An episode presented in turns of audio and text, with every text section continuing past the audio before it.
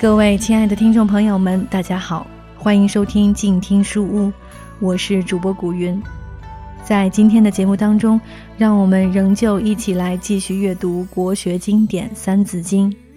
如果你想要看到每期节目的图文推送，也欢迎关注古云的个人公共微信号“静听书屋”。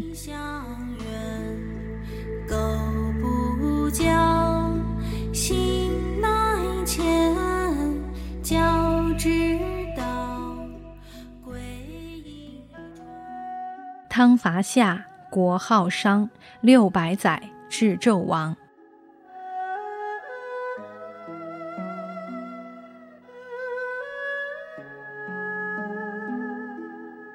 商汤姓子，名汤，又名吕、天仪等，史称汤有七名。商族活动的地域主要在河南北部、河北南部、山东西南部一带，置汤为十四世。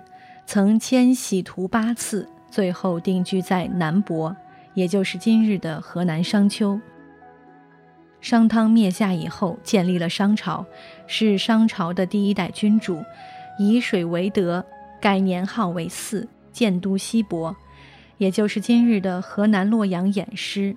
在位十三年后，因病而亡，史称商汤葬后不封不树，既不起坟，也不栽树。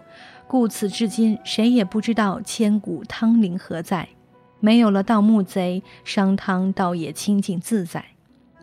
十年以后的商王盘庚迁都，要革除弊端，重振朝纲，就借口何患迁都郢城，也就是今日的河南安阳。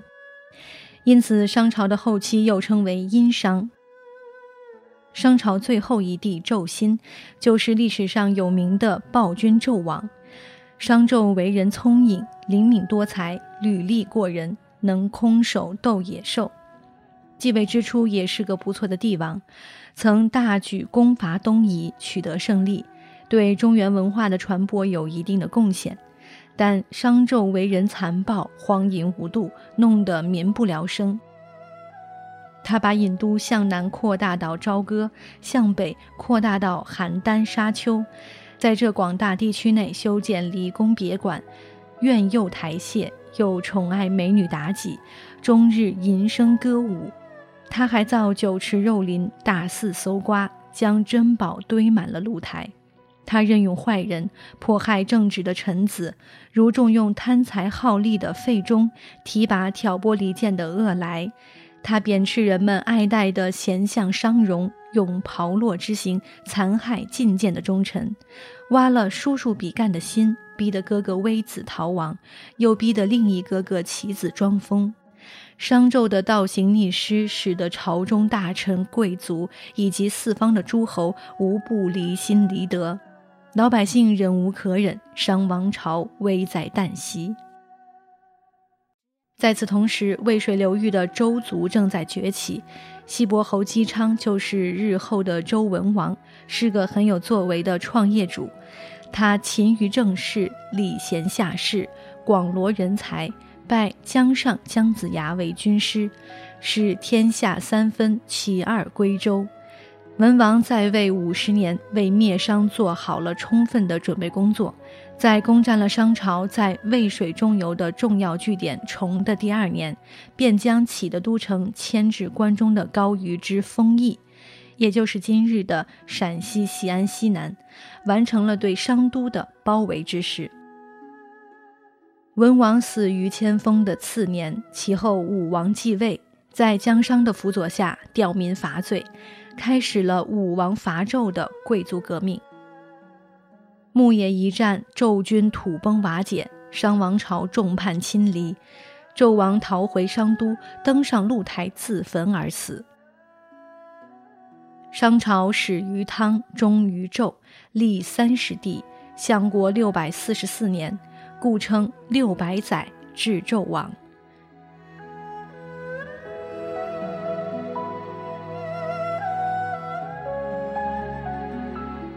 周武王始诛纣，八百载最长久。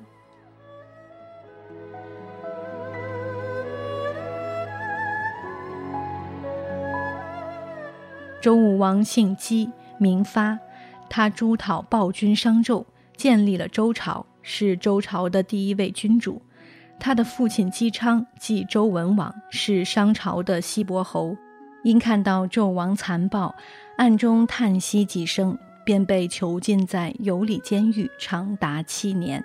但是姬昌并没有丧失信心，相反的，他著《易经》，揽人才，富国强兵，并且按照姜商制定的战略，修德以清商政，四十多个诸侯国先后归顺于周。这就为武王伐纣积足了本钱。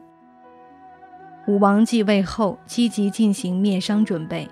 武王以姜商为师，负责全国军事；以其弟周公旦为辅，处理国家政务，还任命赵公、毕公等人为助手，又营建了新都镐京。为验证自己的号召力以及各方诸侯是否同心同德，武王率师东进，官兵盟津的黄河渡口会盟各路诸侯。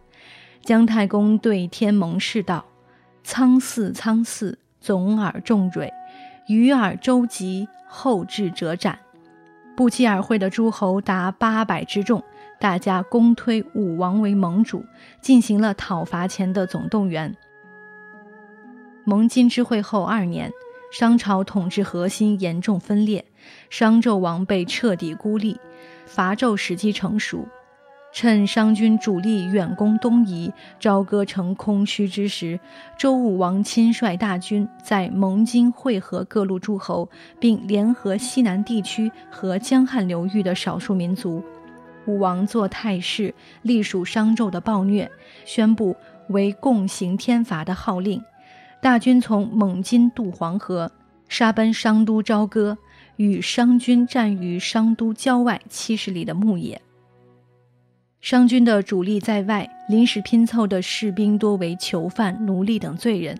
这些人既无斗志，又无训练，不少人还临阵倒戈，致使商军全线溃败。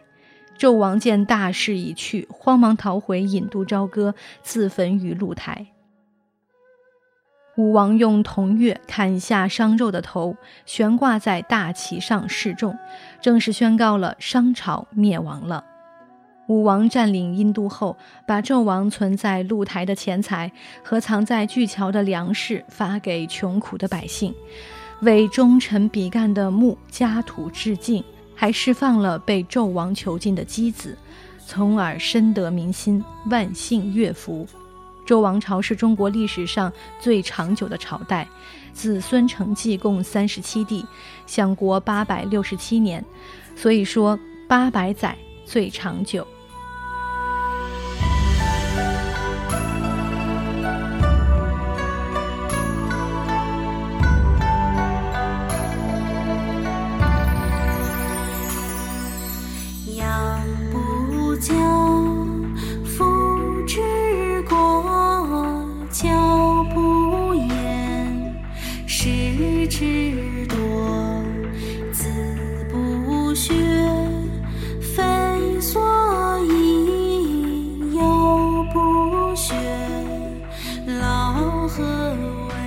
好了，今天的书就先读到这里。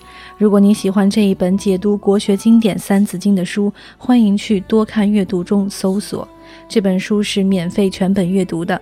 我是静听书屋的古云。如果你喜欢我的节目，欢迎订阅我的个人公共微信号“静听书屋”，这样就不会错过每一期节目，还有听友们分享的书斋内容。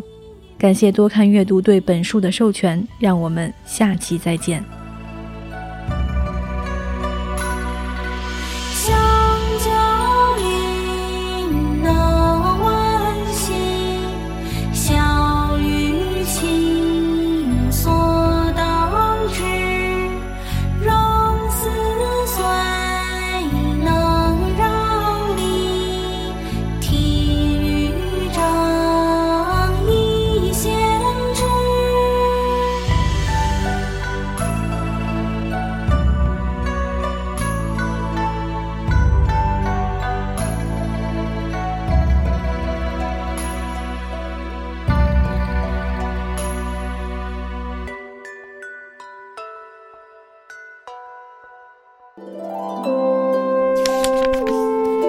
读书是我们了解世界的方法，也是我们每天最好的娱乐。